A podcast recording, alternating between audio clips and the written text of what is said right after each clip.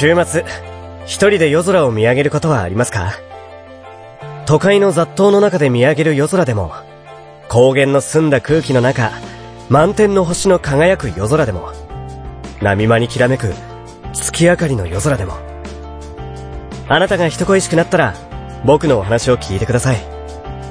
さて、今日はこのお話をご一緒に。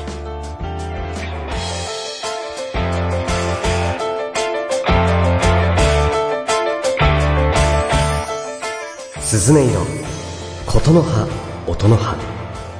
この番組は、株式会社アルファの制作でお送りします。皆さんはどんな時に演劇を見ますか？素敵な演劇ライフをもっと豊かに、ナチュラルボタニカルかつクラトニックプラストニックエンザーに彩るお手伝いをする番組。ではございません。演劇に関するありとあらゆるものを独自のスパイスをかけて、はいご紹介。らっしゃい。ませ濃い味の僭越ながら番組内容を変更して、白が演劇情報をお送りします。各週水曜日、ポッドキャストと YouTube にて配信中。芝居見るなら別のこと。おっと、それならとりあえず、お芝居一回見てみない ?Try to the next stage. アルファ。鈴音色、琴の葉、音の葉。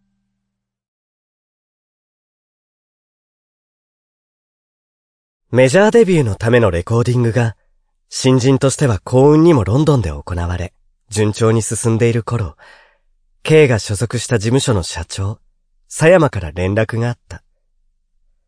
指定された時間に事務所に行くと、いきなり言われた。K と別れてくれないか。慰謝料として、ここに100万ある。事務所に呼ばれた時から、きっとこんなことだろうと思っていたけど、ほんと、ドラマみたいなことあるんだね。私、K と交際していたわけではありません。え？そんなわけないだろう。じゃあなんで、同棲しているのさ？同棲？同棲なのかな？同棲じゃない。K は野良猫だもの。いいね野良猫か。狭山が笑った。自分で言っておきながら、結構傷ついている私がいた。なんだかすごく悲しくなって、呼び止められたのに、そのまま黙って事務所を出てきてしまった。私は、自分の本当の気持ちと向き合うことを、無理やりやめた。アパート解約しよう。どこか別の場所、探さなきゃ。K のためには、私が姿を消すことがいいはずだ。事務的に、今 K のためにやらなければならないことを優先させたはず。そして、もう一度自分に言った。K は、野良猫だもん。私のものじゃない。K の持ち物はすべて事務所へ送った。K がロンドンに行っているうちにすべて済ませたことになる。私、私の生活は変わらないよ。きっと。新しいアパートで、ノラと私の生活がスタートした。でも、部屋の景色が変わることで、こんなに寂しくなるなんて思わなかった。ノラも前の家が恋しいらしい。新しい部屋に馴染めずに、うろうろとさまよっている。犬は主人と共に暮らし、猫は家と共に暮らすというらしいが、本当にノラにとっても、新しいアパートはきつかったのだろう。だんだんと食欲をなくして、あまり餌を食べなくなって、ずいぶん心配した。そして、私も同じだ。いつも一緒だったわけでもないのに、もう本当に来ないと思うと、あのアパートに戻りたいと恋焦がれた。悲しくて、寂しくて、苦しくて。だから、K が使っていた食器も歯ブラシも処分した。K の持ち物も全部事務所へ送ったから、何も残っていないはずなのに、一つだけ、処分できなかったものがあった。部屋をさまよう野良の首輪には、飼い始めた時に嬉しそうに K がつけた K のギターのピックがキラキラと光って私を泣かせている。野良を抱きかかえ、毎日毎日 K のことを考えてる。でも、このアパートに越してくるときにテレビは処分していたし、当然ネットで検索することもない。だから、K の今の様子を知ることはできなかった。私は、ぼんやりとすることが多くなって、会社の人たちにも迷惑をかけていた。このまま、私、ダメになってしまうのかな。会社からの帰り道、ふと街頭の大型スクリーンから K の歌が聞こえてきた。今一番売れているハニートラップの曲とテレビ局の MC が紹介している。3ヶ月ぶりに見る K にハッとした。K が輝いていない。ライブハウスで聞いた時のようなエネルギーが感じられない。まるで死んでいるようだ。K、大丈夫？いても立ってもいられずに、そのテレビ局へ行ったけど、出待ちの子がたくさんいるのを見て、ふっと我に帰った。K に会えるわけないじゃない。私は寂しく苦笑いして、とぼとぼと地下鉄の駅へ向かった。すると、急に足音が響いてきて、いきなり後ろから抱きすくめられた。みーちゃん。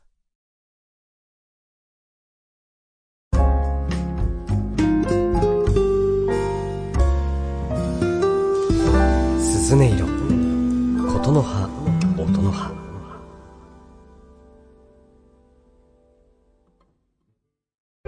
皆様、ライブを生で見ていますか ?50 歳を過ぎた今でも、月に10回くらいはライブに通う、なんのこっちゃいにしゃばをお送りするラジオ番組、ここに開始します。なんのこっちゃいにしゃば、今の青春、我がライブ人生。各週水曜日、アルファからポッドキャストにて配信中。ライブトークに花を咲かせませんか ?Try to the next stage. アルファ。出待ちをしていたファンの子たちが、K の乗った車が急に止まって、中から K が降りて走り出したことで騒ぎになった。そして、一緒に走ってきた女の子たちからは悲鳴が起きた。マスコミの記者たちも一斉にシャッターを切った。もみくちゃにされながら、狭山に車に押し込まれて、気づくと、K が上ごとのように、みーちゃん、みーちゃん、みーちゃん。と言いながら、私に抱きついている。それを、狭山が苦い顔をして見ている。ケイ君、少し冷静になれよ。今日はこのままでいいけど、明日は今日の釈明をしなければならないよ。どうするのさ？やっとこれからという時に。困るんだよね。その後は黙ったまま、車を運転した。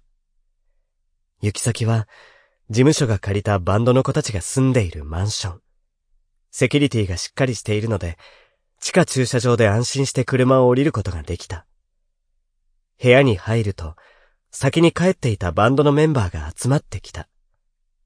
みんな心配そうにしていたが、リーダーのノボルが話し出した。佐山さん、実際問題、レコーディングが終わってからの K は使い物になってないよ。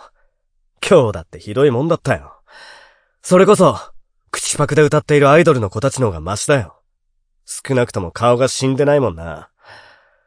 K は全部死んでる。佐山さんが、黙ってみーちゃんと別れさせたからだよ。わかってるんでしょ本当は。佐山がもう一度、嫌な顔をした。私は驚いた。私はあの時、一度ライブハウスへ行ったきりで、バンドのメンバーが私を知っているとは思わなかった。みーちゃん、ごめんな。俺も少し甘く考えていたよ。今回のこと。ロンドンから帰ってきて、K が羽田からすぐに消えたんだ。じゃあお疲れって言おうとした時には、K はもう走り出してた。みーちゃんだねって、その時バンドの奴らと呆れてた。あんな K、それまで見たことないからな。音楽以外何にも執着しなかった K が、みーちゃんは別だったんだ。それが、次の日、ぼーっとして事務所に入ってきて、無口な K がますます口を聞かずに、食事さえしないで、ただ椅子に座ってるんだよ。聞いたよ、佐山さんにね。K がちゃんと答えられると思わなかったし、なんかあったなって。事情を聞いて、メジャーデビュー控えていたから、それも仕方ないかって、俺たちに納得しちゃったんだよね。でも、K が死んじまったのさ。K は、佐山さんを責めたりしなかった。仕方ないことだって思おうとしていたんだよ。送られてきた荷物もそのままで、事務所にじっと黙って動かなかった。みーちゃんが、K のこと野良猫って言ってたって聞いて、そん時笑っちゃったけど、事務所に寝泊まりするようになってからは、事務所のソファーで丸くなって寝てたよ。寂しそうだった。あれは野良猫じゃない。野良猫の抜け殻だ。眠ってしまった K をじっと見ていた登が、ふーっと息を吐いて話を続けた。K には実家っていうものがないのさ。親の事情かなんだかわからないけど、施設で育ったんだよ。でも、中学卒業したら施設は出なくちゃならない。そん時から、本当の一人ぼっちになっちゃったんだよな。ケイトは、俺たちが路上ライブをしている時に知り合ったのさ。まだ中学の制服着てたと思うよ。黙って俺たちの演奏を聴いてるわけ。じっと聴いてるの。周りの子たちは一緒に歌ったり拍手したりするから、悪目立ちするんだよね、あいつ。変な奴と思っていたら、それから俺たちが路上ライブをするときはいつも来るようになって、一年ぐらい過ぎた頃かな、K に話しかけたんだ。お前バンドやりたいの？そしたら、何度も何度も首振って、うんうん、聞いてちゃダメって悲しそうに言うのさ。いいよ、別に。ギャラリーは多い方がいいからね。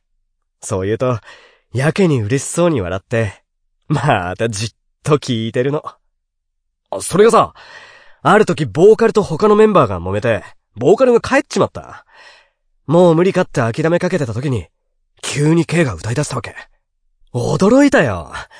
周りで聴いていた子たちも最初は唖然としていたんだけど、K の歌に引き込まれて、帰ってギャラリーが増えちまった。その日の演奏が終わって、K が小さな声で言うんだ。俺歌いたい。楽器買えるほどお金ないけど、歌いたい。歌わせて。何でもするから、俺に歌わせて。さっきの歌は何だったんだっていうほど小さな声なんだぜ。笑えるよな。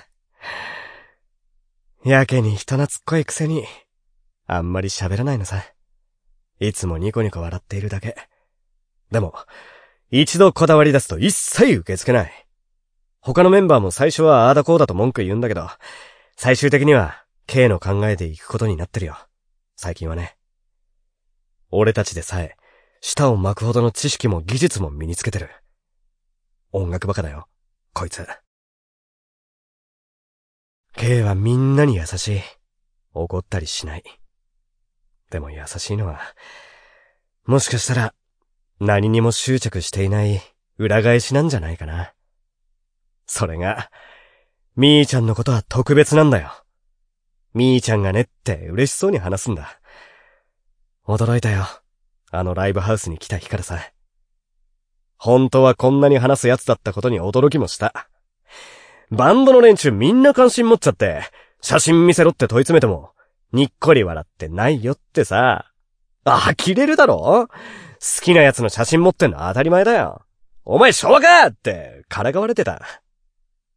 それから、曲を作るペースが上がって、ラブソングが増えたよ。甘いね。曲作ることに夢中になると何日も家に帰れなかったから。みーちゃん、ずいぶん心配したんだろう。いいアルバムできたよ。みんな、演奏できることを楽しみにしてたんだ。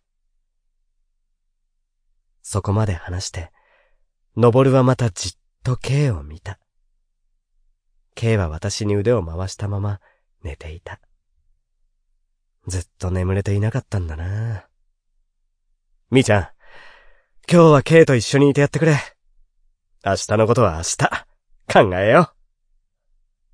そう言って、メンバーたちは自分の部屋に戻っていった。狭山も大きくため息をつき、とにかく、すべては明日だ。と、帰っていった。リビングのソファーに残された私は、K の頭を撫でながら、売れないままでよかったのにな。でも、K、あなただけのバンドじゃないよ。それくらい、私だってわかるよ。とつぶやいた。そう。デビューするために、どれだけのお金と人が動いたのか。バンドのメンバーも、K も、どれだけ頑張ってきたか。そう考えると、答えは決まっていた。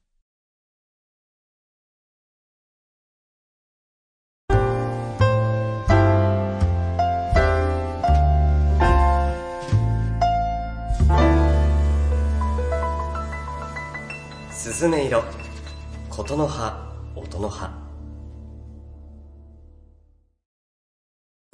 オリジナル短編小説を心を込めて朗読いたします。朗読何人5分で聞けるオリジナルストーリー。各週木曜日、ポッドキャストで配信中。ゆっくりと想像するひととき、いかがですか？Try to the next stage.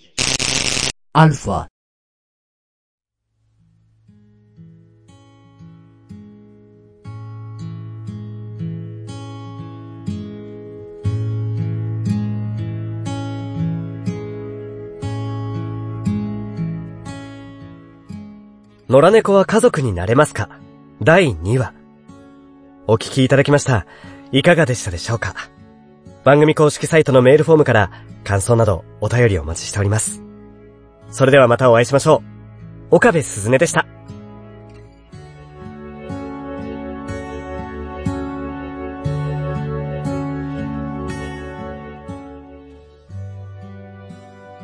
この番組は株式会社アルファの制作でお送りしました。